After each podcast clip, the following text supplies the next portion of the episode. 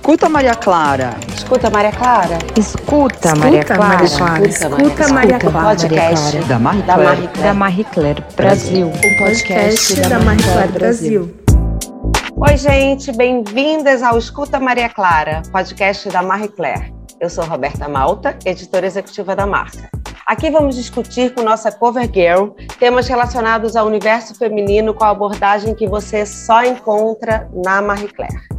Ela fez sucesso aos 37 anos, teve filho aos 41, se apaixonou novamente e mudou de cidade aos 50 aos 53, completa 10 anos no elenco fixo do Saia Justa, roda de debates que tem a jornalista Astrid Fontinelli como mediadora, escreve o roteiro do filme Minha Vida em Marte 2 e volta com a peça Minha Vida em Marte, que teve a temporada interrompida pela pandemia. A novidade fresquinha é o programa de conversas que vai comandar também no GNT. É com enorme prazer que a gente fala hoje com Mônica Martelli, estrela de capa da Marie Claire dessa edição de fevereiro, que está agora na banca. Corre lá, gente. Mônica, seja muito bem-vinda. Obrigada, obrigada, Beta. Coisa boa estar aqui com vocês. Corre lá, gente. Compra essa revista que tá muito linda. Tá muito linda. As duas capas estão lindas e maravilhosas. Vocês arrasam, gente. A equipe, todo mundo, incrível. E dá uma confiança na gente, sabe? Saber que tá num lugar que são mulheres que têm esse olhar. É muito bom, muito bom de trabalhar. Eu convidei também para participar desse papo hoje a Clarice Cardoso, que é nossa editora digital, que, como todas nós, é perdidamente apaixonada pela Mônica, não é não, Clarice? Quem não é, né? Prazer, Mônica. Estou muito feliz de estar aqui. Tô- sou recém-chegada aqui em Marie Claire e tô assim com o coração gigante de te receber. Eu me lembro, eh, nos meus primeiros, logo que eu cheguei, a gente teve o nosso summit, né, Beta? Quando você chegou, assim, aquela luz, eu falei, meu Deus, a Mônica! Eu fiquei toda Ai, babando. gente. E agora estamos aqui para bater esse papo. Tô super feliz. Foi, eu, me, eu me lembro que foi a primeira, a primeira vez que eu vi a Clarice pessoalmente, porque a gente É. estava trabalhando remotamente, ainda tá, né? E aí, então, ela tinha recém-chegado de fato na Marie Claire e foi a primeira vez que nós nos vimos pessoalmente. E ela já me amou de cara, não por minha causa, por sua causa, Mônica. Sim. E eu fui sincera sobre isso. Foi. Ela não tentou me enganar, ela não, Não. tentou me enganar. Eu tava Ai, ali gente. vendo. É tão honestidade. bom, tão bom receber elogio assim, reconhecimento, porque a gente, a gente, às vezes a gente acha que a gente atinge um lugar na vida que a gente já já não, não é que não precisa de, de, de elogio, que a gente sempre precisa, mas que a gente está com uma autoestima já muito alta, que a gente está sempre nesse lugar da segurança, e não é verdade. A autoestima nem sempre é alta, entendeu? Então, isso aí acalenta, preenche, motiva. Muito bom, obrigada. Ah, mas não é um elogio é, é, banal, não, Mônica, porque Eu é muito sei. um elogio dessa segurança, assim, é muito inspirador, assim, a gente ter uma mulher como você no Brasil hoje, fazendo a arte como você faz, encarando a vida como você encara, é, é- é justamente essa sua segurança e essa sua autoestima que nos inspira, né? Nos sobre ser uma abrilhanta. E sobre ser uma mulher inteira, né? Assim, eu Uhum. acho que a Mônica é uma mulher inteira, assim, que a gente é, admira, é, é, é, inclusive nas fraquezas, né? Porque ela expõe isso muito bem. Eu acho isso a coisa mais bonita que um ser humano pode ter é, é essa capacidade de se expor, de, de, de- de se, se, se, se entregar, né? Se botar em xeque e, e rir de si mesma e fazer da vida dela uma, um aprendizado que não é só para ela, que é compartilhado. permite É. que a gente possa aceitar, né? Permite que a gente se aceite, se abrace e, e- e toque, né, a vida. Eu acho que eu, eu, eu, tô- eu fui descobrindo ao longo do tempo que é, essa é a minha missão, sabe? É como se fosse uma doação que eu faço de tudo que eu vivo, de tudo que eu passo. Eu colocar no papel e eu colocar na, na, na Fernanda, minha personagem, né? Que sou eu, é, no filme, na série, e no, no próprio no, no Saia Justa também. E agora também no programa novo, sempre vai ter um pouco ali da- das minhas inseguranças, das minhas tristezas, das minhas alegrias, das minhas conquistas. Então eu vou meio que. é, eu acho que é uma missão mesmo, eu fui descobrindo isso, né? Eu tenho um olhar muito crítico para tudo. É, é assim, eu vivencio tudo, é como se tivesse uma outra pessoinha atrás de mim, assim, observando, sabe? Observando. Então, é esse olhar observador que eu acho que eu consigo, assim, colocar para fora. E eu, eu, não sei nem como, porque isso começou naturalmente, gente. É uma coisa que foi, foi vindo. Eu fiquei com vontade de botar para fora as coisas que eu vivi, até para elaborar as dores e fui colocando. Mas a beleza de você falar que é muito crítica é que você não é só crítica com é, o que está fora de você, você é crítica com você mesma. Então, Nossa, isso acaba. Beta, é muito generoso, assim, é muito generoso que você se põe ali em xeque, você está aberta para receber o que vier, você está preparada. E é por isso que você tem essa crítica às outras coisas, eu acho, do mundo, não, da vida certeza. Eu critico tudo que eu vivo o tempo inteiro, mas eu, sou a, a primeira pessoa que eu critico sou eu mesma todo o tempo. Uhum. Eu sou uma carrasca uhum. comigo, às vezes eu tenho que fazer um carinho e falar, calma, calma, mas cuida melhor, amor, cuida de você bem, para de exigir tanto. Mas, mas é, é, é isso acaba. Mas eu, eu acho o seguinte: eu acho que as relações todas que a gente vive, elas servem para a gente entender quem é a gente. Então, assim, relacionamento amoroso, então, amor, é, é, é, a maior função de relacionamento amoroso é você saber quem você é. É você uhum. se entender ali naquele momento, em tudo que você vive numa relação amorosa. Uhum, então, eu acho uhum. que é uhum. isso, eu acho que é uma eterna busca, sabe? Eu tô numa eterna busca. Eu faço terapia há 25 anos, não, lavo, não, não, não tenho condição de largar nunca. E eu, eu sou vou... super desse time também, Mônica. Eu, quando eu, eu lembro quando a gente estava no Summit, que você falou, a Beta fez alguma pergunta, você falou, ah, muito tempo de terapia. Eu falei, ai, meu Deus, é isso. é essa visão que a gente começa a ter, né? Sobre até uma visão mais generosa, crítica, mas com certa generosidade, né? Que é, é se criticar tentando entender, tentando acolher, tentando construir, ressignificar, né? Não é aquela. É, crítica só por, ah, nossa, pressão, Não. meu Deus. É aquela, tá, tá, é isso aqui que eu tenho. Então, como é que a gente faz? É, como, é que, como, como é que eu faço para não me fuder tanto? Porque Exato. Tá acontecendo. Porque, tipo é, assim, é. a terapia, você descobre uma é. hora que não cura, amor. Terapia, é, é. o maior sal da terapia é quando você descobre que você não vai se curar. A partir desse momento, você. Você tá, tá curado. Você tá, a partir desse momento, você tá, tá curado. Porque aí você vai entender que você vai cair nos mesmos buracos, que você vai errar muitas coisas, só que você vai dar nome àquilo, você vai iluminar esses buracos, você vai entender como lidar com esses buracos. Você não vai ficar culpando o mundo pelas suas coisas, entendeu? Culpando o outro sempre pelas suas frustrações, pelos seus erros. Tem coisa que não tem jeito mesmo, que já veio da primeira infância, se esquece, acabou, tá no trauma, a gente fica na terapia para cuidar. Isso aí esquece. Mônica, você falou do seu programa, a gente falou do programa que você está preparando, que acabou de gravar o piloto, né? Como é que vai chamar? Porque a gente é assim. E é um programa é assim, de conversas. Entendeu? É um programa de conversa e eu vou fazer o que a gente está fazendo aqui agora, o que eu mais gosto de fazer na vida, que é conversar. O programa, inclusive, ele, ele tem um estilo de podcast, que ele tem uma mesa como se fosse um podcast. Uhum. E é isso aqui, é simplesmente conversa. Então eu tô me despedindo provavelmente do Saia Justa, porque já vou fazer 10 anos lá. E eu tenho muita vontade também de, né, de ter meu programa. E eu tô também em duas salas de roteiro, que é de um programa, de um programa, de uma série é, na Amazon, e do meu filme Minha Vida em Marte, que é prioridade, que é a primeira que a gente deve filmar em setembro. Minha Vida em Marte 2, que eu nem ia fazer, depois do Paulo Gustavo, eu achei que fosse impossível, e tá sendo super difícil essa sala de uhum. roteiro. Uhum. Muito difícil. Porque você, quando escreve, eu, eu, eu para eu ter um olhar, eu para escrever sobre certas dores, essa dor, então, que é uma dor que muda a, a, tua, a tua vida, muda, muda tudo. É um antes e um depois, você precisa de um distanciamento, sabe? Uhum. Eu, quando escrevi sobre a minha separação, sobre o, o, luto da separação do meu casamento de 10 anos, eu, eu, eu comecei a escrever três anos depois que eu me separei, que é a minha segunda peça, Minha Vida em Marte. e essa você está escrevendo direto, né? Em cima do lance. É, em cima, mas ao mesmo tempo tem um lado bom também, que é exatamente colocar esse luto ali.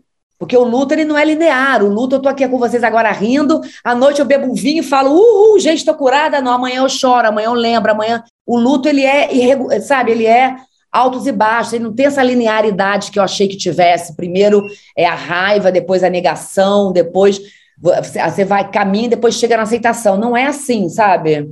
Sim, Portanto, sim. é muito mais difícil. Sim, sim, sim. Porque você vai e volta, né? Sim, posso muito imaginar, difícil. ainda mais de uma maneira tão trágica, né? Que foi essa perda de um cara que era seu melhor amigo. E eu acho que eu tô na é. negação até hoje, sabe? Assim, eu tô todo tempo, assim, eu, eu, eu chego na praia, olho todo mundo e falo, gente, todo mundo aqui sobreviveu, Paulo Gustavo não. Eu, eu, eu é. caminho na rua, eu falo assim, essa pessoa sobreviveu, Paulo Gustavo não. Eu tô, e, uhum. e, e dá uma sensação que uma hora ele vai me ligar. Eu tô numa negação, não consigo ver vídeo dele, nada, não fico vendo, não consigo ainda. Uhum, não uhum. consigo. Era muita ligação, a gente tinha muitos projetos juntos, sabe? A gente, a gente che escreve, chegou a escrever o roteiro do Minha Vida em Marte 2. Entendeu? Tinha todo o roteiro já do filme. Ah, é... não sabia. Já estava pronto esse roteiro? Pronto, toda, assim, a escaleta, né? Não, tava, não, uhum. a gente não, tinha, não tinha aberto o diálogo ainda. Uhum. Mas, e a gente escreveu metade de uma peça que a gente ia fazer juntos. Uhum. Entendeu? Então, é. É muito difícil, é muito difícil. É, eu, aproveitando que você está nessa. É, que você falou do, do Paulo Gustavo, ontem, quando eu sentei para escrever o roteiro desse podcast, eu voltei à decupagem das nossas quase três horas de conversa que a gente teve para a entrevista de capa, e eu fiquei arrasada de não ter tido espaço para compartilhar com as leitoras tudo que você me contou, porque as histórias todas são ótimas, divertidas, é. e, e, eu acho que todo mundo merece ouvir. E, mas assim, nós três aqui somos editoras, sabemos o quão custoso é eleger, eleger as melhores partes de material que é todo Nossa incrível. Senhora. Então, eu separei alguns pedaços é, que eu não contei na matéria de capa para dividir aqui com as nossas leitores e com a Clarice em primeira mão, que não participou desse nosso primeiro papo. Que vim de enxerida para descobrir essas histórias, sim. então, eu queria falar com você, eu queria é, é, conversar com você, Mônica, sobre uma coisa que a gente falou, que é assim, sobre o fato de que, é, eu te falei isso, que eu acho que realmente vocês, você e o Paulo Gustavo, são um pouco pouco a versão um do outro. É como se ele fosse sua versão é, é, feminina e a você, você é a versão dele masculina. Vocês falam parecido, vocês têm um tipo de humor parecido, um tempo de comédia que é parecido. Aí eu queria te perguntar: você sabe dizer como essa simbiose aconteceu e, e, e consegue identificar quando começa um e termina o outro? Olha, eu, eu acho que são muitas coisas que nos unem, né? Nós viemos da mesma região, então, Paulo Gustavo é de Niterói, eu sou de Macaé. Minha família até tem muita família de Niterói. A gente fala do mesmo jeito. Vou para casa de Beta, vou para casa de Clarice. A gente já fala do mesmo jeito. Nós viemos de uma classe média, com mães professoras, é, professora do Estado. Então, tem muita referência do que eu acho engraçado do que ele achava engraçado. A gente achava engraçado as mesmas coisas. Ninguém nunca me fez rir como Paulo Gustavo. Eu nunca mais gargalhei daquela forma. Não, não, não, e vai ser muito difícil. Tem outras pessoas gênias aí, igual Paulo Gustavo, acho difícil, mas você vê pessoas muito engraçadas. Para mim, nada era igual. Então a gente tem, a gente tinha muitas coisas em comum, assim, sabe, de origem. Que eu uhum. acho que isso, isso, isso, isso une muito, né? E une muito assim, porque às vezes você vê uma pessoa engraçada, mas com outro sotaque, vindo de outro lugar. É engraçado também, claro. Quantos comediantes do Ceará maravilhosos, mas quando você vem do mesmo lugar, é tanta identificação, entendeu? A gente fazia umas brincadeiras de dinheiro, de, de ralação, que é tanto do lugar que a gente veio, a nossa trajetória de ralar, de fazer um monólogo, de antes disso ralar, de não ter dinheiro. Então, são muitas coisas em comum. E a outra coisa que eu acho que é uma química real que acontece. Eu e Paulo Gustavo, a gente a Suzana, a Suzana Garcia, que é minha irmã, que é diretora do filme, ela falava, cara, ela é lindo de ver vocês em cena, porque assim, era de uma generosidade um com o outro. A gente, a gente saía na rua andando e falava, cara, vai ser muito difícil fazer esse filme, gente, novo, porque eu vou sentir muita falta dele. Puta, assim, a gente falava, eu falava um negócio, falava, Paulo Gustavo, eu acho que de repente isso aqui fica melhor com você falando. Aí ele falava uma coisa, falava, Mônica, fala esse negócio, vai ficar melhor. Me dá o outro. A gente dava um pro outro, a gente testava. É assim, foi um casamento, porque é, é eu, eu, eu, eu, eu, tenho, eu tenho humor num, num, num tom, ele vinha no outro tom, sabe assim? Então, gente, casamento, sabe essas duplas, quando acontecem? Ali aconteceu, não sei nem explicar o que, que é. Eu chamei o Paulo Gustavo para fazer Os Homens São Demais para lá, que eu vou o primeiro filme, uma participação para fazer o Aníbal. E era um papel pequeno, ele tem três entradas, três cenas, eu acho. E no segundo filme eu falei, Paulo Gustavo, vou fazer o segundo filme agora, né? Minha peça nova, falando de separação. Aí ele virou para mim e falou: vamos dividir o filme? Vamos fazer juntos o filme? Então o Aníbal já entrou como protagonista igual. Então é Fernanda e Aníbal. Então o filme de igual para igual. Então você vê que no final, o final do filme, ontem a Bianca Ramonia, da nossa amiga, ela foi rever o filme. E ela falou, Mônica, eu tô aqui aos prantos. O que, que é esse final? Que é, um, é, é uma homenagem à amizade. Ali fala do, de, de, como, de como, às vezes, a gente não valoriza um amigo que está do lado, que a gente põe muita importância na relação amorosa, como uma amizade. Ela te traz momentos divertidos e alegres. Se hoje eu pensar nas minhas viagens mais legais, mais engraçadas, não necessariamente foram as viagens que eu fiz com os namorados e maridos. Foram as viagens que eu fiz com o Paulo Gustavo, que eu fiz com a Ingrid, entendeu? A gente novinha em Caraíva. As nossas viagens, nossa, eu e Paulo Gustavo, Suzana, a gente para muita viagem que a gente fez, muita. A Ingrid postou um negócio muito bonito no fim de, de ano, que era ela pulando ali de um, é, um rio, numa cachoeira, sei lá eu, que ela que ela passou o Réveillon na casa, é, é, na casa do Paulo Gustavo. Gustavo. É, e aí ela fez um, um post que eu achei tão bonito, que era ela pulando, e aí ela corta, ela, ela, era ela pulando sozinha, ela corta o vídeo, mistura com o mesmo pulo que ela fez com o Paulo Gustavo, não sei se você ah, viu isso, é. e botou de fundo o áudio de vocês dois terminando o filme que é a coisa mais linda do mundo, assim, eu, eu chorei assistindo, imagina, é a pessoa que chora no Instagram, porque é muito bonito, é muito bonito. É muito eu queria que você me contasse onde e como vocês se conheceram.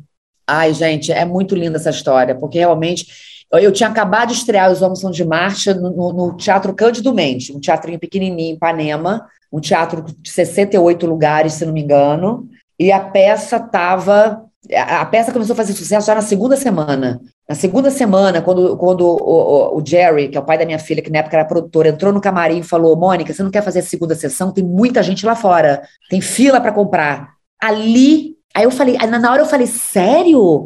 Nem sem acreditar. Aí na hora que eu entrei em cena, com aquele vestido molhado da primeira sessão, e que eu olhei ali aquela plateia lotada às 11 horas da noite, ali foi a primeira vez que caiu a ficha para mim e falou: Meu Deus, minha peça é um sucesso. Sabe, ali eu vi que tinha algo a mais. Ali eu falei: Gente, a minha história, minhas histórias de solteira estão aqui. E o Paulo Gustavo, nessa época, fazia uma peça com o Fábio Porchat chamada Infraturas. Ele tinha feito no Cândido Mendes terça e quinta, terça e quarta. E eu estava de sexta a domingo. E logo depois eu pedi para fazer as quintas-feiras. Então a peça começou a virar um sucesso, um sucesso. Aí, aí eu estava no, no, no, Diagonal, no Baixo Leblon, comendo uma pizza, eu, meu pessoalzinho da peça, porque monólogo, equipe micra. Aí veio um ator, agachou aqui do meu lado e falou: Oi, tudo bem? Aí eu, tudo bom? Olha só, meu nome é Paulo Gustavo, sou de Niterói. Eu vi sua peça quatro vezes. Eu vou fazer um projeto também que nem o seu. Eu vou fazer um projeto de um monólogo baseado na minha mãe. Você também escreveu da sua vida. Ele, ele virou um fã, ele, ele amou a minha peça. O Paulo Gustavo, quando ele aceitou fazer. Meu, aí, aí vou voltar para a história. Aí, eu, aí ele falou assim: peraí, que eu vou te mostrar o meu projeto. Aí ele foi lá na mesa dele, voltou, pegou o projeto dele. Eu olhei, era ali Dona Hermínia. Eu vi ali, muito parecido com o meu. Aí eu olhei para ele e falei: faz, faz, porque os homens são de Marte mudou a minha vida. Isso aqui vai mudar a sua vida.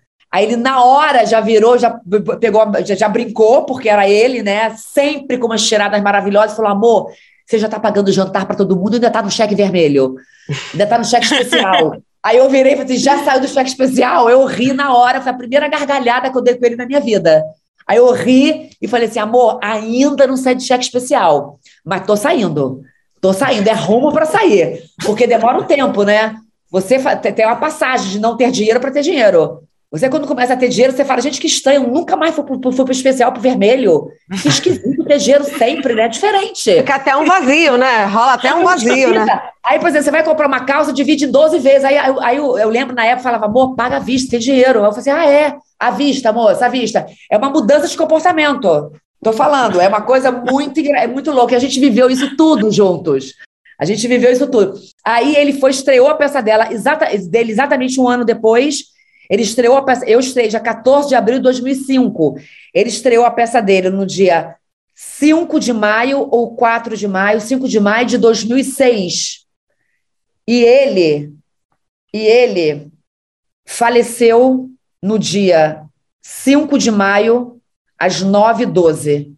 Que era a hora ele que ele estaria entrando em. Exatamente no mesmo dia que ele que ele eu tô eu tô eu tô muito eu tô muito peraí, na dúvida, eu não quero nunca errar porque se é dia 5 ou dia 4, sabe? É, eu não sei exatamente o dia, mas agora que você me falou, me voltou essa história de que ele morreu no, no momento, é, no, na no mesma data. É, dia 4 dia. de maio. Dia 4 de maio. E no horário que ele estaria entrando em cena, não é isso? Dia 4 de maio de 2006, ele estreou Minha Mãe é uma Peça, e no dia 4 de maio ele se despediu de cena. E, e, o Paulo Gustavo era essa energia. Eu, eu, eu convivendo com ele, eu sempre soube que, que, tinha, que, que eu estava com um gênio do meu lado. Era uma energia diferenciada. Vocês estão entendendo? Era uma coisa assim. Era uma energia que vinha, que movimentava e que vambora e que enxergava muito lá na frente. Eu, eu, assim, eu, eu sinto, eu, a obra dele está aí, mas aquele amigo que me dava conselho diariamente não está mais. É esse lugar dessa dor, porque ele me dava opinião de tudo. Ele estaria me ajudando em tudo. Fala, Gustavo, você acha que eu devo fazer não sei o quê? Você acha que eu saio daqui agora para fazer esse programa? Ele tá, tudo ele me dava opinião e eu escutava muito, porque ele era muito inteligente. Eu, eu, eu gostava da, da, inteligência dele, sabe? Da cabeça uhum. dele, eu confiava muito. Então. Eram conselhos só profissionais ou, ou amorosos também? Amor, amoroso, então você nem me faz, você não tem noção. Primeiro que ele tinha que aprovar o namorado, né? É ele isso que eu ia perguntar. Apro... Nossa Senhora, olha, eu namorei um cara que eu levei, que a gente viajou, gente. Ele falou, amor, não rola, tá? Isso aqui é ruim. É ruim. Eu falei, amor, ruim total. Eu tomava ranço em uma hora. Já botava, eu queria emocionar na cara da pessoa. Eu tomava o ranço, porque ele me fazia tomar ranço, ele me levava para um lugar loucura. Foi bonitinho, porque eu, eu tô namorando o Fernando há três anos e ele virou para mim logo no início e falou: é o melhor namorado que você já teve. É o cara mais amoroso, que mais coloca para cima. Porque eu acho que nós somos mulheres que a gente inspira muitos sentimentos diferenciados nos homens ou em quem a gente se relaciona. Entendeu? Então, assim, isso a gente não tem como controlar isso. Você não tem como controlar o que você provoca no outro. Uhum. Entendeu? Então, nessa sociedade tão machista, a gente às vezes provoca algumas sensações nos homens que eles acabam querendo achatar a gente de alguma forma. Uhum. Sabe? O Fernando, uhum. eu acho que é o primeiro cara que realmente ele fala, vamos embora, vai, vai. Ele tá, sabe, ele, ele também está indo, entendeu? Então, não tem essa. Não tem. Não, esse problema não tem que administrar. De, uhum. de, de, pegar o telefone escondido para ouvir um trabalho muito bom e ter que falar com jeitinho, porque aquele trabalho vai provocar alguma insegurança nele. Ai, gente, tá essa gestão da insegurança do parceiro é Nossa é... senhora, oh. esse problema não, eu não quero. Eu tenho outros problemas agora para administrar, porque a gente sempre uhum. troca de problema. Mas eu prefiro trocar de problema. Sim, ah, sempre. daquele programa, problema e passo para o problema novo, porque aí pelo menos é um problema novo vários problemas novos. Daqui a pouco a gente lista todos. Bom, porque dá, dá, uma mexida, né? A Depois gente, a gente faz menos... um podcast só para falar dos problemas novos. Eu amo, eu amo, tá marcado. Eu quero, eu tô com uma lista aqui. Mônica, eu queria pegar esse gancho, né, de você lembrando Paulo, falando também do Fernando, porque, é, enfim, ao longo da sua carreira, você é uma das mulheres, uma das pensadoras, uma das artistas brasileiras que, para mim, melhor é, é, aborda o amor, explora o amor, entende o amor. E você contando do Paulo é uma história de amor que é uma Total. coisa maior que a vida, é uma coisa assim que dá para sentir que é algo, é, é, é, uma história de amor, e é um amor né, é, é, incomparável, né? E aí nessa entrevista da Beta, que tá na Marie Claire, que tá nas bancas com essa capa que, gente, eu não superei ainda, você conta um pouco de como é que você se apaixonou pelo Fernando, né? É, e aí a gente já começa a ficar imaginando se isso vai virar roteiro, se isso vai virar uma peça, se isso vai virar algum conteúdo, né, pra gente, né? Aí eu queria saber, assim, me conta, é, é verdade que vocês moram separados? Como é que você fez isso? Me dá dicas para eu conseguir aplicar isso na minha vida. Obrigada. Comente. É. Várias coisas. Me dá, o, me dá o caminho das pedras. Não, então, é, várias, pois é. é, é eu, eu vou vivendo as relações assim, o, o que eu desejo hoje de uma relação amorosa é totalmente diferente do que eu desejava quando eu tinha 40 anos, quando eu tinha 30 anos de idade, né? O que eu entendo hoje como, como, como, por isso que eu acho que cada, cada situação é uma situação, né? Eu hoje, com 53 anos de idade, Eu, olha só, respondendo aquela outra pergunta, eu vou voltar para esse assunto aí, tá? Da relação uhum. amorosa. Respondendo aquela pergunta, o Fernando é um homem muito inteligente, ele foi ver minha peça. Obviamente, ele já entendeu ali que um dia ele vai virar o personagem. Eu só preciso ter mais problema, porque não tem conflito. Porque, como eu tô há três anos com ele, eu ainda tô super bem. Ainda tô super bem, ótimo. Tô precisando de um pouco mais de, de problema para começar a escrever. Já tenho alguns, já tenho, já tenho. Porque senão não tem texto, né? Não tem, não tem, não tem texto, dramaturgia sem conflito. Sem, tem dramaturgia é. sem conflito. Preciso de um pouco de, entendeu? De problema, mas eu já tenho alguns problemas para resolver, vários. Que eu acho ótimo, que a vida é isso mesmo. Mas eu, quando conheci o Fernando, e na verdade eu conheço o Fernando há 20 anos, tá? A gente deu um beijo numa festa 20 anos atrás, nunca mais se viu. Então foi um reencontro 20 anos depois, né? E quando eu entro na relação com o Fernando, com 50 anos de idade, eu com uma filha, na época com 9, agora a Júlia né, eh, tem 12, eu é, com a minha casa, com a minha vida já muito estabelecida. O que, que, o que, que eu espero hoje de uma relação?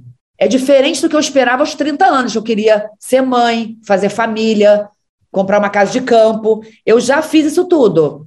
Então, eu agora eu quero uma qualidade de relação, eu quero dar beijo na boca, eu quero fazer planos de viagem, eu quero, entendeu? Que ele me ajude na minha profissão, me dando uma opinião ou outra, mas não precisa também ajudar muito, porque eu estou cheio de gente legal também para me dar opinião, porque a gente também não. A gente entende uma hora que o parceiro não tem como ocupar todos os requisitos que você precisa na vida, não tem como Sim. ficar tudo.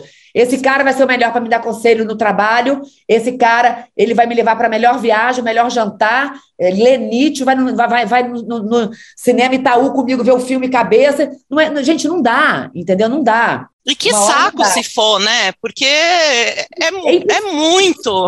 Mas eu acho, e, aí, é, e aí é o que a Mônica falou, e aí não tem conflito, e aí qual é a graça, gente? Ai, que saco. Vida... Mas, eu, mas eu acho que a gente, determinada época na vida, eu acho que a gente tem uma expectativa de encontrar muito dessas coisas no, no homem só, no, no, numa pessoa só que a gente se relaciona.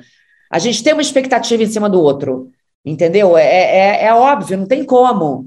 Você entra numa relação, por mais que a gente esteja madura, eu agora, 50, entrei no namoro com o Fernando aos 50 anos, por mais né, que eu já vivenciei tantas relações, você entra com alguma expectativa. São outras expectativas. Então, assim, esse meu modelo de morar separado, para mim, hoje é o modelo que melhor funciona. Eu tenho uma filha de 12 anos. Fernando tem dois filhos adolescentes ainda. Se a gente morasse junto, inevitavelmente ele daria palpite na educação da minha filha e eu na educação do filho, dos filhos dele. E eu que sou analisada, eu te pergunto, para que trazer esse conflito para minha vida agora? Não Sim, precisa. necessidade alguma. Eu não preciso. Gente, hoje é sexta-feira, você vai jantar com ele. Ai, é tipo, já, já tô pensando aqui na roupa que eu vou botar, é, é namoro, entendeu? Entendeu?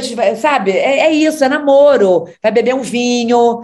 Então, é, é, essa coisa que eu acho que a gente uma hora também entende que esse, que esse, que essa, esse ideal romântico que a gente tem na nossa cabeça de uma relação amorosa, ela é incompatível com esse casamento que a gente inventou aí de morar junto, grudado. Eu, assim, eu falei para Beta, são, são, são momentos na vida.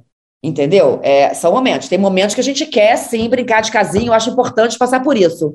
Mas eu, eu acho muito difícil. Eu acho que o dia a dia, eu acho que a rotina, ela é incompatível com esse ideal amoroso, com essa idealização amorosa, com esse amor romântico que a gente idealizou.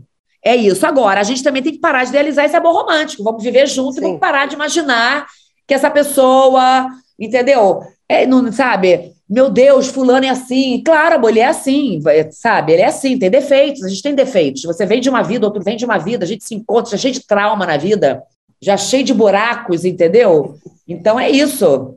Ah, e o Mas... grande barato de conhecer o outro é justamente a gente conhecer o outro e a gente forjar o que é esse amor entre a gente e o outro, né? Sem, sem precisar ficar criando caixinhas de tem que ser sempre assim, tem que ser sempre assado, eu sou sempre desse jeito, o outro tem que ser, tem que ser sempre daquele. É, mas me conta uma exatamente, coisa. A gente vai mudando, a gente é. vai mudando, né? Eu não sou a mulher que eu era há um ano atrás, eu não sou mais a mesma mulher. Meus desejos hoje são outros. A gente é que tem que identificar esses desejos para a gente colocar eles bem na relação. Porque também você fica confusa com seus desejos, você está insatisfeita, mas não sabe por quê. Então, né? É, eu mas, lembro quando eu quando a primeira vez que eu vi Homens São de Marte foi, foi no, no Teatro Porto Seguro aqui em São Paulo, sim, sim, lá para 2010, sim. assim. É, e eu tinha acabado de passar pelo meu primeiro divórcio e eu tava nessa nessa gana de juventude, experimentar tudo, meu Deus, todo mundo eu me apaixonava, todo mundo eu queria conquistar, era essa coisa, assim, é, e, eu, e aí eu comecei a acompanhar muito, eu comecei a ver, né, é, é, essa, isso mesmo que você fala, dessas etapas, dos momentos, de, tem coisa que você vive que você fala, tava louca mesmo, não, não era para eu ter feito isso, mas que bom que eu fiz, porque eu me conheci, porque eu explorei, porque eu vivi isso, né, claro, mas assim... Necessário né? E aí, assim, e tem uma coisa, assim, que, que eu sempre vi, que é aquela jogadinha de cabeça, Mônica, que coisa genial. assim, ó. Muito bom, é. gente. Aquilo é muito bom, e, aquilo foi, e aquilo foi descoberto natural. Eu estava fazendo Os Homens São de Marte, o primeiro filme, aí tinha a cena que eu saía do, de um casamento que, eu, que, eu, que a Fernanda organiza, vai ali fora e dá de cara com o Du Moscovis, o personagem do Du. E na hora que olha pro Du, eu acho ele gato e eu vou, e, e, e assim, ó, eu ajeito o cabelinho assim para poder fazer um charminho assim, ó, e voltar para ele olhar. Aí na hora da edição, Suzana falou: Nossa, que jogadinha boa! Ela foi e ampliou na edição. Aí a gente foi e ela falou: Mônica, repete aquela jogadinha. Foi uma coisa natural. Aí a gente botou no filme e virou marca. Eu, quando é faço é marca, teatro, a plateia vem uhum. abaixo. É. Entendeu? Uhum. Inclusive, eu, eu, inclusive, eu botei um louro no cabelo, meu cabelo partiu. Eu falei, amor, ferrou meu personagem, meu cabelo partiu aqui, tô com uma franja. Gente, meu cabelo. Não, essa parte da frente do meu cabelo, mas isso aqui vale ouro. Isso aqui é meu, é, é, isso aqui é meu bordão. Entendeu? Não posso mais pintar. Aqui como é que eu tô, Beta. Cabelo fininho. O meu, o meu, amor, o meu tá igual. Não, e o que eu acho maravilhoso é que você, se o namoro dá certo, você tem um material inacreditável de bom. Se o namoro dá errado, também, assim, então não tem problema, você está sempre colhendo ali, não tem isso. Sempre vive, colhendo, vivenciando. É porque eu sofro muito nas relações, eu sofro. E eu falo mal, geralmente falo mal da pessoa para todo mundo tá à minha volta, porque eu, quando falo mal, eu tô elaborando, entendeu? Eu preciso falar mal. É um jeito meu. Eu falo, moça, não tem noção. Porque eu não, eu não sou de ficar botando. Eu acho um dom a pessoa que fala, gente, eu tive um casamento de 20 anos maravilhoso, maravilhoso. Tem pessoas que têm esse dom de só ver o lado bom. Eu, eu, eu, eu, geralmente eu coloco uma lente de aumento no lado ruim, mas isso é uma forma positiva, porque eu, eu vou criticando a pessoa, também eu vou elaborando essa relação, e com humor também, né? Tudo com humor. Uhum. Então eu geralmente falo mal da pessoa, falo mal da pessoa, mas eu vou elaborando isso, eu tô, eu tô bem com a pessoa. Mas é que todo mundo tem um lado ruim, entendeu? Tá assim, não é o lado ruim, o lado dos problemas, né? mas aí eu vou elaborando e às vezes eu vou escrevendo umas coisas, vou escrevendo, deixando solto. Eu escrevo e deixo solto. Depois, um dia que eu li, eu vou servir para alguma coisa, porque eu esqueço tudo. Cada... Agora, eu estou com a menopausa, eu estou mais esquecida que nunca. Não lembro então, de nada também, Mônica. Não lembro de senhora. nada. Então, eu vou, eu vou anotando tudo. Como eu que é esse processo tudo. criativo? Você vai anotando no, no telefone, você liga para um amigo, desabafa num áudio? Eu vou, no, eu vou no Notes anotando tudo. Então, eu tenho aqui uhum. vários. Casal, crise, eu vou anotando. Série, classe social. Então, eu vou anotando tudo. É, porque aí eu vou notando coisas soltas que eu vivo. Assim, eu passo uma situação não, que eu acho que isso aqui serve para alguma questão de classe social. Que pode ser no então táxi, né? Não precisa ser. Pode ser em qualquer coisa. lugar, né? Num restaurante, num. Qualquer coisa. Eu posso estar no jantar com ele, eu falo, gente, ele falou um negócio, eu vou anotar aqui porque eu vou esquecer. E deixo solto. Uma hora eu vou usar. Vira uma coisa meio fluxo coisa. de consciência, assim. Vira aquele. Sim. E quando uma você senta vou... para trabalhar esse material, como é que é normalmente? Quando você revisita esses sentimentos, essas observações? Eu vou, eu vou, eu vou, eu vou colocando no papel e depois eu pego e vejo aonde encaixa. Aonde encaixa, aí muda aqui para cima, isso aqui é bom, aqui não, isso aqui. É trabalho de edição, que nem a gente edita é edição, texto. É, é edição, é. exatamente. Aí você pega Exato. a minha peça, foi assim, minha vida em Marte. A gente foi, eu fui escrevendo a peça e depois eu e Suzana a gente pegou o material todo. A gente falou, vamos lá. Então, essa cena do sexo era, estava lá embaixo. Eu falei, vem cá, se a gente botar essa cena aqui em cima, acho melhor. Vamos começar com a crise da libido. Essa mulher não quer mais transar com o marido de jeito nenhum, não tem mais tesão nele. Então, vamos começar por isso aqui. A gente vai testando. Uhum. Entendeu? Ah, essa parte de Caraíva, vamos botar aqui? Não, acho que ficou muito longe, vamos botar aqui. Aí você vai vendo como fica melhor. É exatamente isso, edição de texto.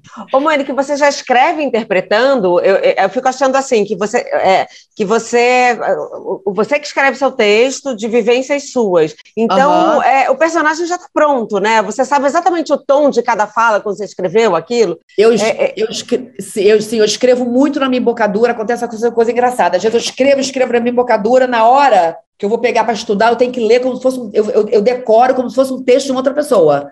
Uhum. É como, aquilo ali vem, pão. Aí depois eu pego como atriz e tenho que realmente estudar, decorar. E uhum. agora é claro que a, a, a, o que eu quero dizer com aquilo, as entonações já estão, já, já, já uhum. mas mesmo assim tem que ensaiar. Aqui tem um tom maior, aqui eu acho que está mais triste, entendeu? Porque eu estou colocando ali o que eu quero falar, o que eu quero falar. Depois eu vou organizando isso de que forma eu falo aquilo. Mas mesmo pra assim. Ter uma narrativa também, né? Para ter uma narrativa de altos e baixos. Agora eu acho legal gritar nesse momento. Que eu tô puta com ele, gritar, mas por que aqui não fala baixinho, então? Aquilo que eu, de uma briga que eu tive, que eu escrevi ontem no, no, no jantar, de repente essa briga podia. Entendeu? Aí no ensaio a gente vai descobrindo como que para o teatro fica melhor aquilo. Porque cada uhum. veículo é um veículo. Uhum. Né? Uhum. Na, na série, a gente vai realizar isso de uma forma, no teatro de uma outra forma, com que, com que né? Qual, qual, qual é a intenção, não é só a intenção que você vai dar, qual é a cor que você vai dar, né? Qual é a cor que você vai dar para aquela palavra, para aquele, para aquele, para aquela fala. Agora eu queria saber, Mônica, da sua experiência com novela antes de você acontecer com os Homens São de Marte. É, e depois, como é que foi? É, é, é, você recusou muito convite? Como é que, como é que ficou assim essa, esse campo das novelas?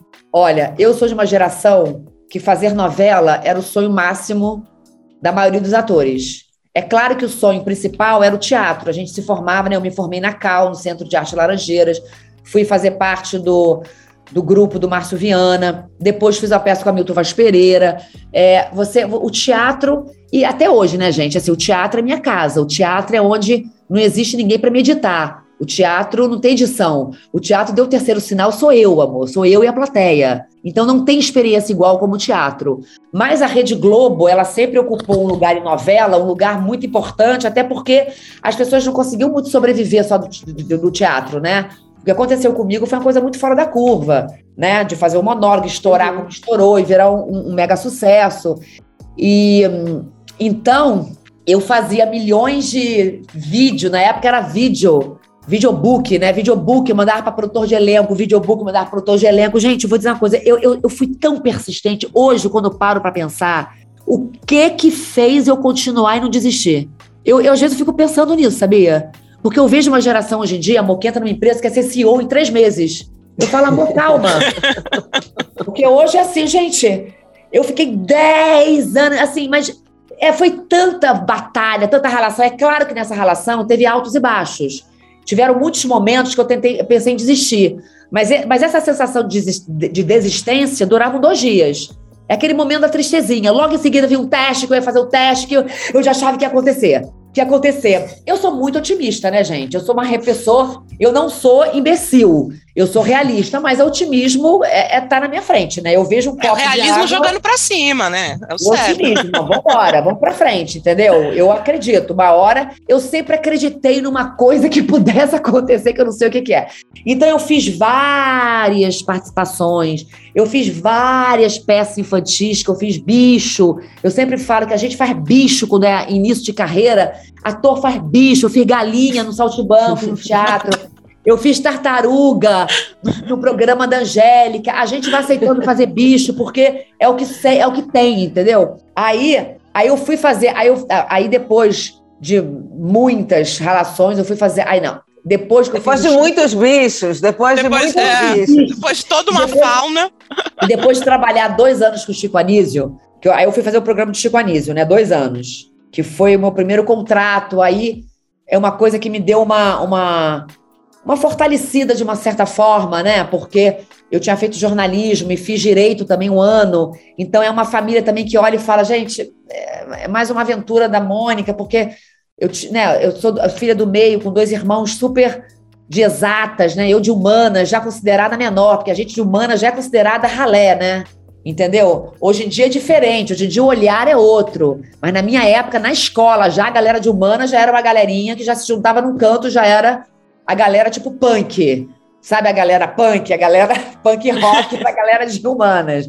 Então, quem passava em primeiro lugar era quem ia fazer engenharia, fazer medicina. Era tipo isso, né? Ah, então eu tenho dois irmãos assim, meu irmão é matemático e minha outra irmã médica, que agora é diretora mas que tem formação de medicina, passou em segundo lugar na UERJ, tem todo esse histórico. Então, eu sempre fui desfavorecida ali. Então, quando veio esse primeiro contrato com, com o Chico Anísio, me deu uma fortalecida. Nossa, a Mônica foi contratada pela Globo. Aí as pessoas começaram a acreditar que era possível uma carreira. E olha que eu sou filha de uma mulher que você conheceu, Beta. Uma mulher. Eu chorei, eu chorei. Totalmente fora da curva. Apaixonante, maravilhosa. Minha mãe é a pessoa que me enquadra nesse planeta, a pessoa que, que, que me possibilita. É, tanto que eu falei, ela tá vindo para São Paulo semana que vem, a gente tá indo um retiro, eu, ela e minha filha. Maravilhoso. Entendeu? Porque assim, a convivência com ela é, é fundamental, é, é, é, é, muito importante. Eu, assim, eu não, eu não faço nada sem pedir opinião para ela, é muito, muito forte mesmo. Porque eu confio na cabeça dela. Porque a mulher, e, e muitas pessoas são assim com ela. Então, voltando.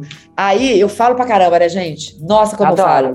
Não, Adoro. só continua. Aí, aí, Aí, depois de Chico Total, eu fui fazer uma novela. Batalhei para fazer essa novela. Aí eu falei, gente, aí consegui, passei no teste. Aí fui fazer uma novela das oito, Por Amor. Lembra? Per Amor, ela. Gabriela Duarte. Ah. Troca de bebês, sucesso total. Entendeu? E eu fui fazer a secretária do Fagundes, do Dolabella, do, do Fábio Assunção na empresa. Normalmente, empresa é a parte mais chata da, da novela. novela é o núcleo, é o núcleo pro forma ali, né? Não... É o núcleo que tem que rolar, entendeu? É. Porque as traições, tudo que acontece de bom pra você pegar, pra você ver, tá na casa. Tanto que a Ingrid, na época, fazia uma empregada, eu falei, amor, você, você primeiro fazer empregada, tá na casa. Pega uma traição, pega alguém, pega alguém de tá porre, entendeu? Tá perto da fofoca. Eu sempre ali, entendeu? Sentada no escritório. Só tem dois cenários, é escritório, mesa. E, mas quando eu passei para fazer a novela, eu falei para minha família, gente, vou fazer novela das oito. E eu já olhei para eles de uma forma, tipo assim, me despedindo, gente, estou indo, tá? Pro estrelato, né? Estou indo pro sucesso. Tô indo fazer uma novela nas oito da Globo, numa época que novela tinha, sei lá, 70% de audiência, 80% de audiência. Então eu já falei com as pessoas meio me despedindo, gente. Tô, é, vou fazer a novela das oito. é, vou fazer a novela das oito. tipo assim. Guarda esse rostinho. Mas... Não, tipo, Mônica, tipo assim, não, gente, mas não vou mudar, não vou mudar com vocês. é, gente, gente, tá tudo certo. Eu sou pé no chão. E os amigos falando: caraca, cara, a Mônica vai fazer a novela das oito. As amigas atrizes que não tinham entrado ainda. Bom, eu passei oito meses nessa novela falando uma única frase. Doutor Arnaldo, Dona Branca na linha C. Eu passei a novela inteira. Dona Branca, na época, era Suzana Vieira, que era um personagem Sim. emblemático da novela, maravilhosa. E eu passei oito meses fazendo, falando essa, essa, essa frase. E eu, para tentar um lugar ao sol, e eu tentava mudar a entonação da frase. Então, dia eu falava, doutora Arnaldo, dona Branca na linha C. Eu mudava a intenção para ver se alguém me enxergava, mas não era o caso, entendeu? Aquilo ali era só doutora Arnaldo, dona Branca na linha C mesmo. Então, quando acabou a novela, eu fiquei, eu falei, cara, que coisa triste, né, gente? A coisa não rolou. Então, assim, foi muita persistência. Foram muitos altos e baixos, sabe? Foram muitos, foram muitos nãos. E eu acho que a vida é feita desses nãos, a vida também é feita de falhas, porque a gente vive num mundo que exige da gente o sucesso o tempo inteiro. Que peso que é esse sucesso, gente. É. Que peso que é, porque o sucesso também, o que é o sucesso, entendeu? O sucesso, quando você não tem, já é complicado. Quando você tem, quando ele chega, também já, você já quer uma outra coisa. Então, é sempre complicado, entendeu? Uhum. Então, assim, é, é, é, é, é um mundo que te cobra produtividade 100%, né? Que te cobra você ser incrível, você ser produtivo, você ter sucesso. É difícil. Mas é... valeu a pena, porque quando eu experimentei, valeu a pena da forma como veio. Quando eu parei tudo, quando a minha mãe virou para mim, eu estava triste, virou para mim e falou: "Meu amor, o que você está esperando da sua vida? Que alguém tenha olhos para você? Não espere isso, meu amor. Pega um caixote, vai para a praça, sobe, sobe em cima e fala seu texto para o mundo, mostra para o mundo quem você é. Então é muito. É, é, é isso, sabe? É a gente mostrar para o mundo quem é a gente, porque às vezes também a gente fica esperando reconhecimento, reconhecimento, e a gente às vezes não está no nosso melhor, às vezes a gente está né, fazendo uma coisa, enfim, não está. a gente só brilha quando a gente está na nossa verdade. Isso é, isso é fato. Isso eu uhum. aprendi na minha vida. Eu fiz de tudo. Bicho, eu fiz dupla sertaneja. A gente só brilha quando a gente está na nossa verdade. Uhum. Uhum, tenho certeza. Você falou agora da sua mãe, eu tive realmente uma conversa no telefone muito emocionante com ela. As duas choraram, assim, é, ela contando histórias é, da sua criação e da e da, da vida que vocês tiveram juntas e de como ela se enxerga e da vida que vocês têm juntas até hoje. E ela me falou que você foi muito, uma coisa que você já tinha me falado também na entrevista, uma, uma criança exprimida entre o irmão mais velho o irmão mais novo, a Suzana, que é hoje sua diretora. E ela falou um negócio assim: a Mônica sempre quis muito ser vista. E aí eu fiquei pensando como é que é hoje essa assim, o que que essa filha do meio sente hoje quando é reconhecida em todos os lugares, quando tem público cativo no Brasil inteiro, quando é assistida por milhões e centenas de milhões no, no, no cinema. É, o que, que vem dessa, dessa, dessa filha do meio ali exprimida entre dois, é, é, é dois irmãos super CDFs e que queria mostrar assim, eu sou diferente, eu sou diferente de vocês, eu sou diferente oscila, são dois sentimentos. Um é eu, eu, eu, eu, mexi, eu mexi com uma família inteira. Eu mostrei para todo mundo que não existe um caminho único só de realização. Então ali é, eu tenho essa satisfação, eu tenho eu tenho um lugar de, for, de, de, de, eu me fortaleci de uma forma. A minha fala, a minha voz, ela foi ouvida nessa família, porque eu nunca fui a melhor aluna, era meu irmão e minha irmã. Então até numa mesa de jantar, quando eles iam dar uma opinião, só um minutinho, minha filha, fala, fala, fala, Suzana. Só um minutinho, minha filha, fala. É, isso, não minha mãe, mas o, o, meu pai, ou então só até minha irmã, era natural. E eu já me colocava nesse lugar também. Eu acho que eu já me colocava nesse lugar, já, já da, insegura. Né? Eu tenho dois irmãos que são mais inteligentes que eu, eles são mais capazes que eu, eles tiram notas melhores que eu. Eles ganham no jogo do, jogo do detetive no ar, eu no OR não consigo ganhar esse detetive, entendeu? Até no detetive eu me dava mal, meu irmão sempre ganhava, tinha ódio. Eu falava, não vou jogar jogar, porque eu me sentia burra ali também, entendeu? A pessoa já sente burra que não tinha. Tinha um minuto de paz, né? Eu não tinha um minuto de paz. Aí, claro, quando ia pro quintal, a gente se igualava todo mundo. Porque aí é todo mundo brincando de pique, de polícia ladrão, de queimado, entendeu? Handball, e vambora, vambora brincar, brincar, brincar. Aí nisso, eu até, eu, eu reinava, porque eu tinha brincadeiras que eu levava todo mundo para viver perigosamente, eu fazia teatro lá em casa. Teve aniversário da Suzana que eu, eu fiz um circo para ela. Eu era trapezista, mágico, era tudo, né? Pra você ver que eu já queria fazer monólogo desde essa época. Uhum. Então, esse lugar aí que movimentava nesse criativo na casa sempre foi meu. Só que a gente vive num mundo em que esse lugar nem sempre ele é valorizado, né? Então você tem que ter um olhar para isso para você entender que isso aí é especial. A minha uhum. filha, pouco tempo atrás, há duas semanas atrás, falou para mim: mãe, eu virei bruxa. Eu tô agora eh, gostando de pedras, eu tô eh, estudando ervas. Eu achei tão lindo isso. Eu falei, meu amor, que coisa linda, tem 12 anos. E isso é um caminho de autoconhecimento também. Ela me deu um potinho da proteção. Eu, antes de começar o nosso podcast, ela veio aqui e botou essa pulseirinha na minha mão. Mãe, para te dar sorte. Ela fez a pulseira ah. de pedras. Ela botou para te dar sorte. Então, assim, e eu tenho um olhar enorme sobre isso. Mas se ela tivesse, talvez, numa família de pessoas que investem na bolsa, em que o importante é ter nota 10 em matemática, ela estaria achatada.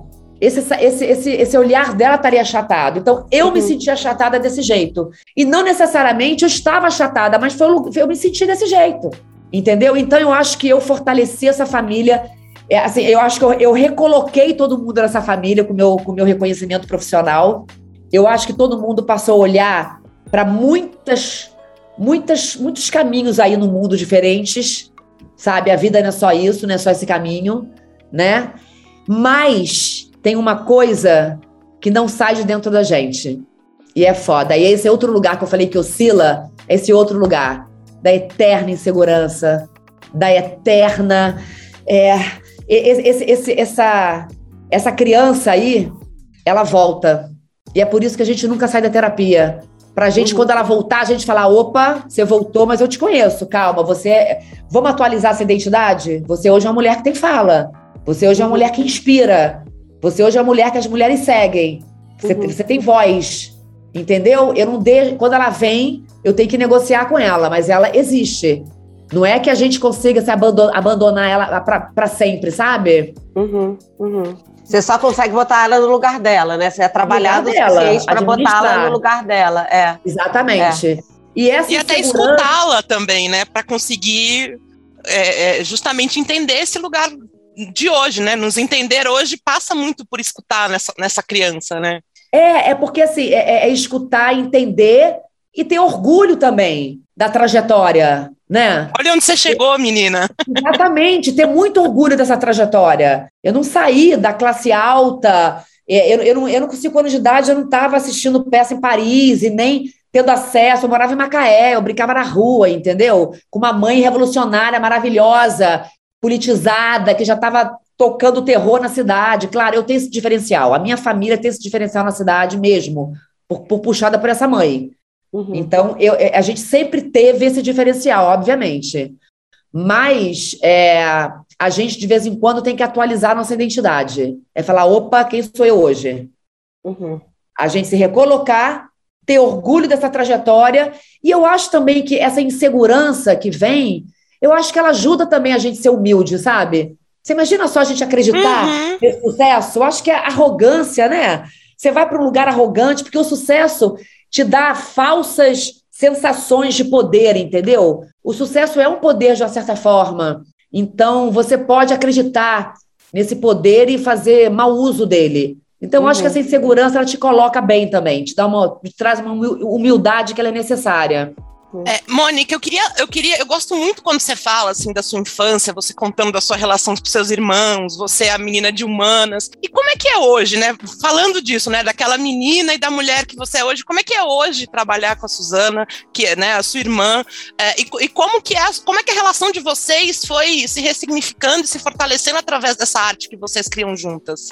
Então, é, foi, um re... foi, foi um encontro, eu e Suzana, porque assim, eu quando estava ensaiando os Homens São de Marte, eu estava lá no Cândido Mendes, uma semana antes da estreia, a Suzana passou lá, ela, tava, ela dava aula de, Ela é radiologista, ela dava aula e atendia numa clínica. Ela passou lá, eu lembro de jaleco ainda, sentou. Claro, ela foi casada há 25 anos com um ator. Ela sempre opinou nas peças do Erson, uma pessoa muito inteligente. Ela sempre ajudou em muitas coisas. Ela passou lá e, e falou: engraçado, eu acho que eu faria isso com o Santo, não agora no final, no meio. Ela mudou um negócio tão fundamental que era para a peça. Então, ela já tinha toda uma familiaridade com, com o teatro, porque é casada há muitos anos com o ator, né? Uhum. Então, e ela já estava insatisfeita na medicina, no que ela estava fazendo, e obviamente você largar uma profissão como a medicina, você não, não, não, Primeiro que você não deixa de ser médica nunca. Se eu passar mal aqui agora, ela vai me recorrer, socorrer. Tudo que eu faço de médica, ela, ela vai comigo. Entendeu? A família inteira. Ela é médica da família, continua sendo. Então, você fazer essa transição demora muito tempo, né? Foram anos na terapia para ela conseguir fazer essa transição.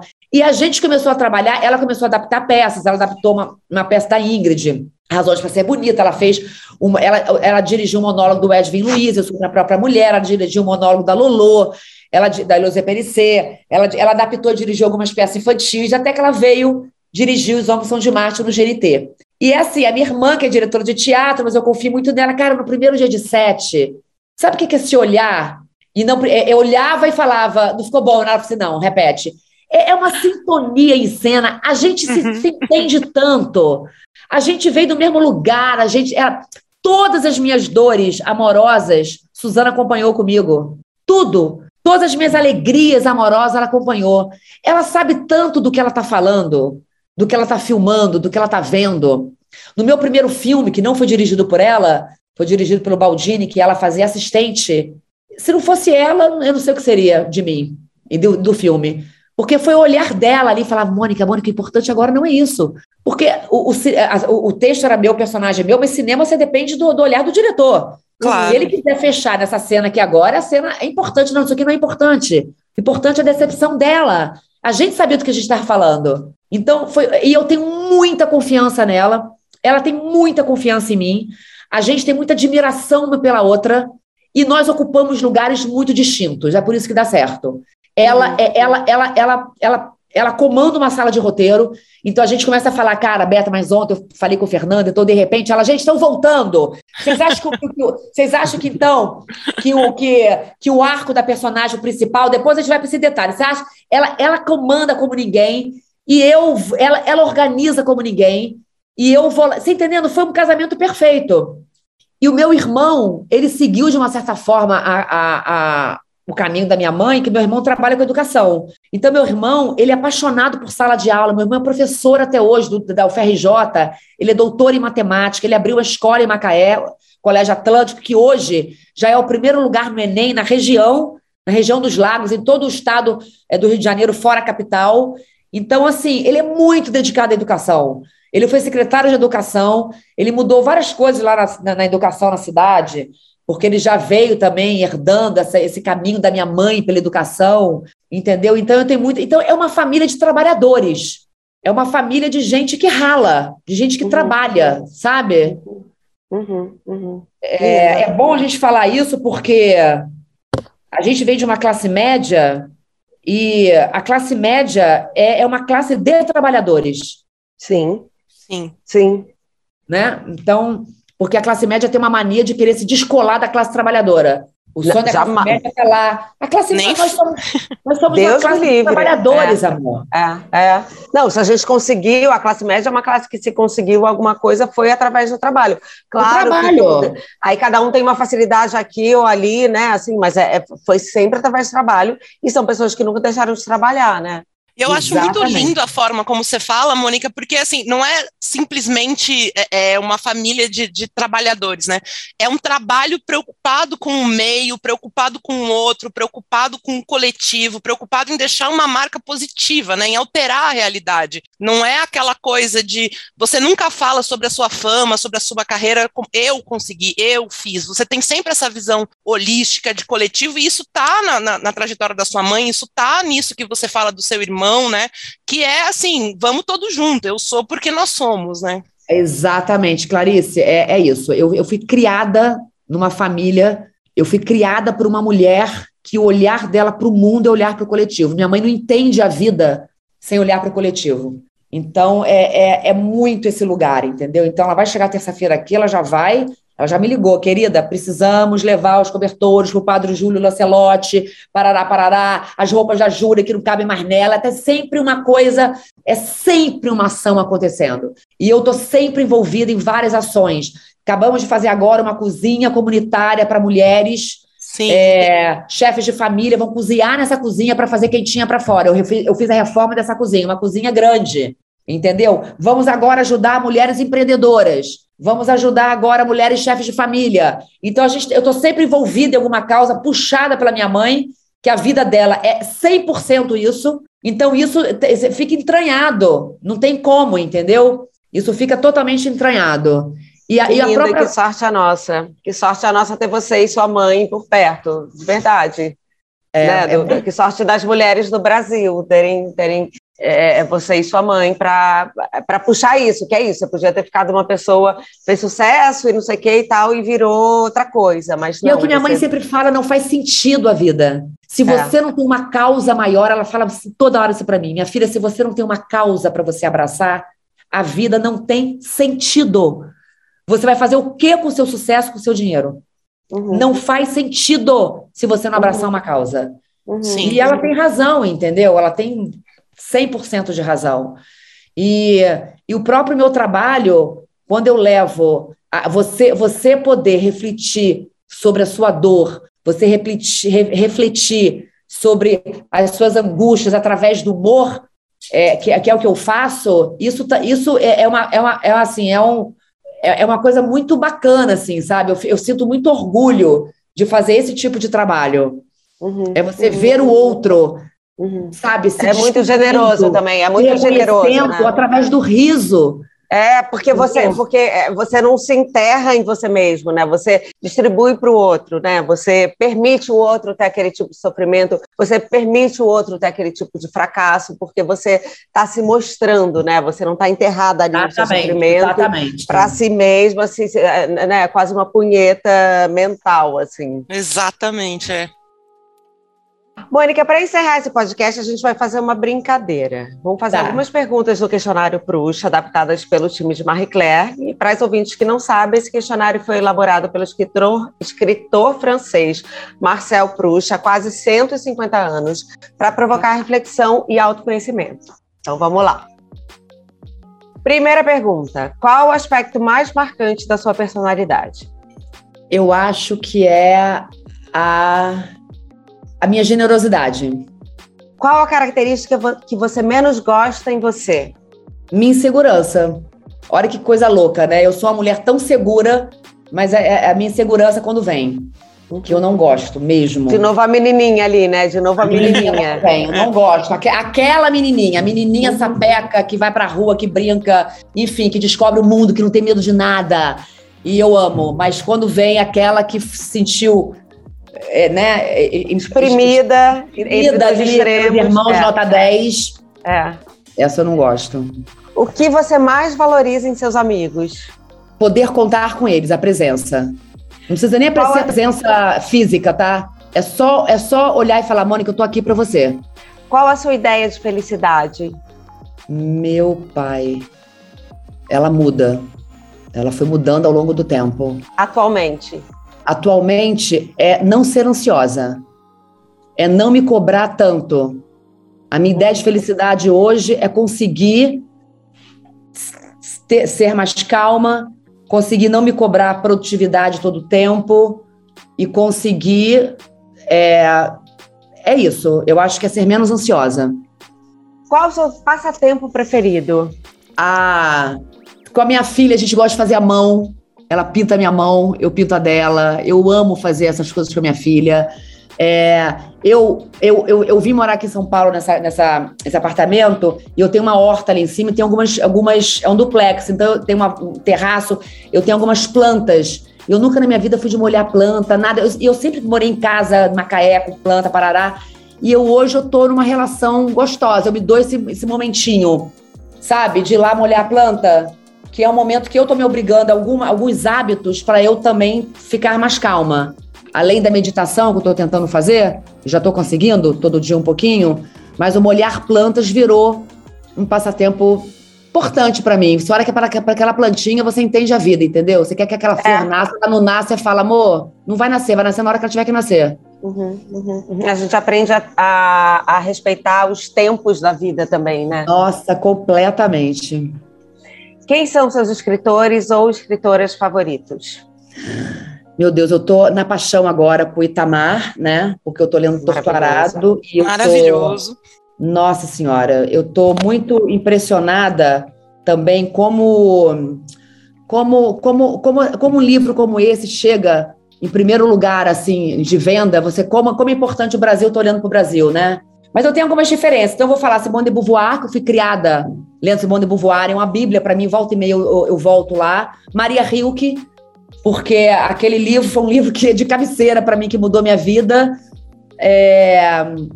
Então, vou ficar com esses três, por enquanto. Essa eu acho que eu já sei a resposta. Quem é sua heroína da vida real? Minha heroína? Ai, minha mãe. É, sabia. eu, só eu só não falaria minha mãe, Mariana Garcia, só se falasse, não vale a mãe. Entendeu? não valesse a mãe, eu acho que são as mulheres que estão à minha volta, sabe? Não é nenhuma.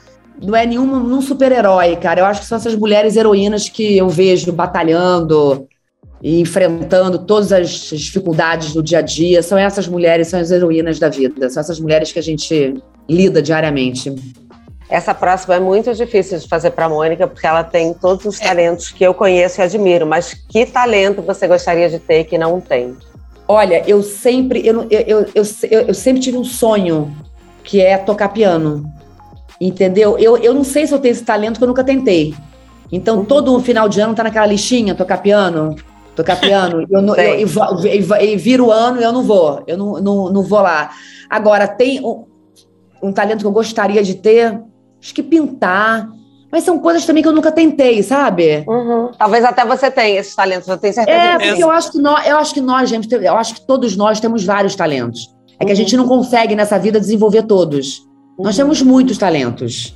Uhum. Né? Já é difícil já é difícil fazer sucesso focando em um talento, mas eu acho que nós temos muitos e dá para desenvolver alguns. Mas piano é uma coisa que me encanta demais. É lindo, é lindo. Qual a sua maior extravagância? Eu não sei, eu não sou muito consumista, não. Eu, eu, você falou de extravagância, me, me veio logo o consumo na hora. Pode ser. De comprar. Eu, sabe assim, a pessoa que sai, pira, gente, troquei o carro. Eu não sou muito consumista. Extravagância, deixa eu ver.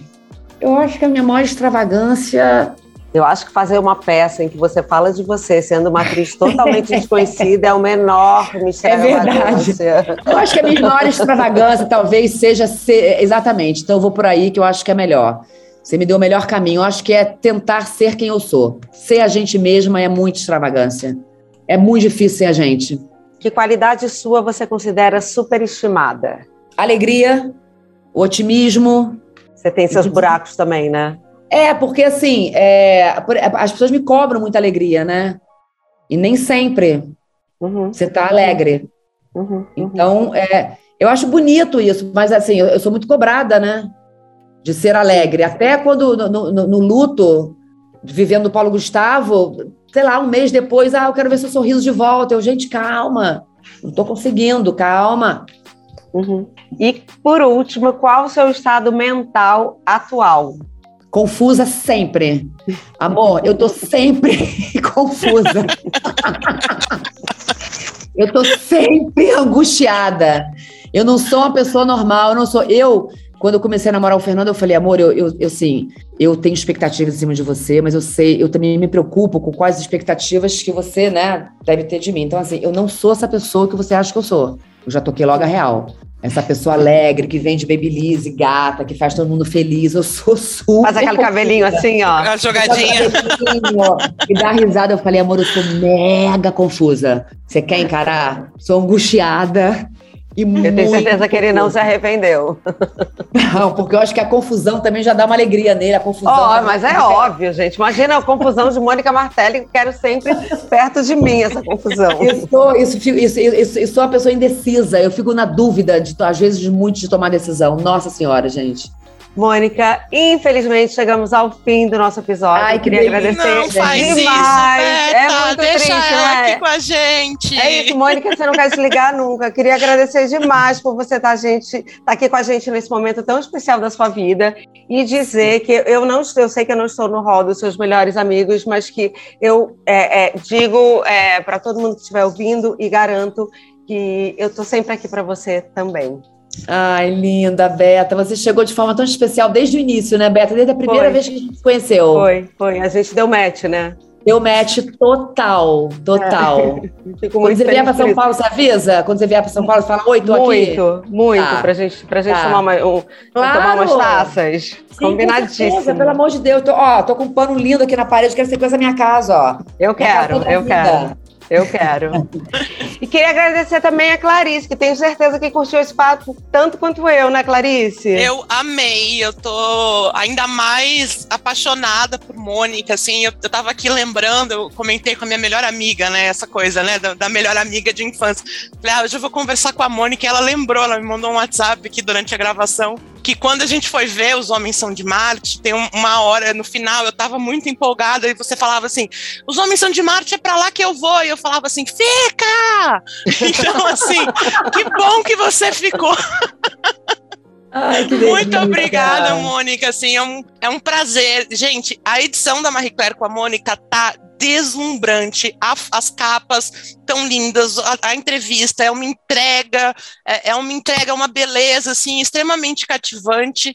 É, obrigada, Mônica. Assim, eu só tô aqui só para agradecer e bater palma mesmo. Ai, obrigada a vocês, gente. Que tarde deliciosa. Que Obrigada momento muito, maravilhoso. meu amor. Você é perfeita demais.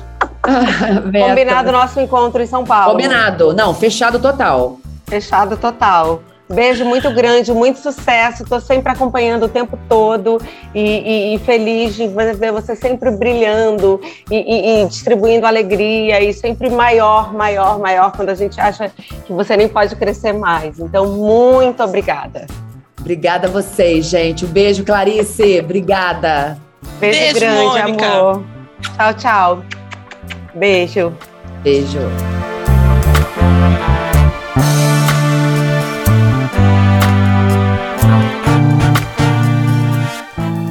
Pessoal, em breve estaremos de volta em todas as plataformas de áudio com Escuta Maria Clara, o podcast da Marie Claire. Para entrar em contato com a gente, acesse nosso site, marieclaire.com.br ou o arroba marieclairebr no Instagram, Twitter, Facebook, YouTube e TikTok. Beijo e até a próxima. Obrigada por vocês estarem aqui com a gente.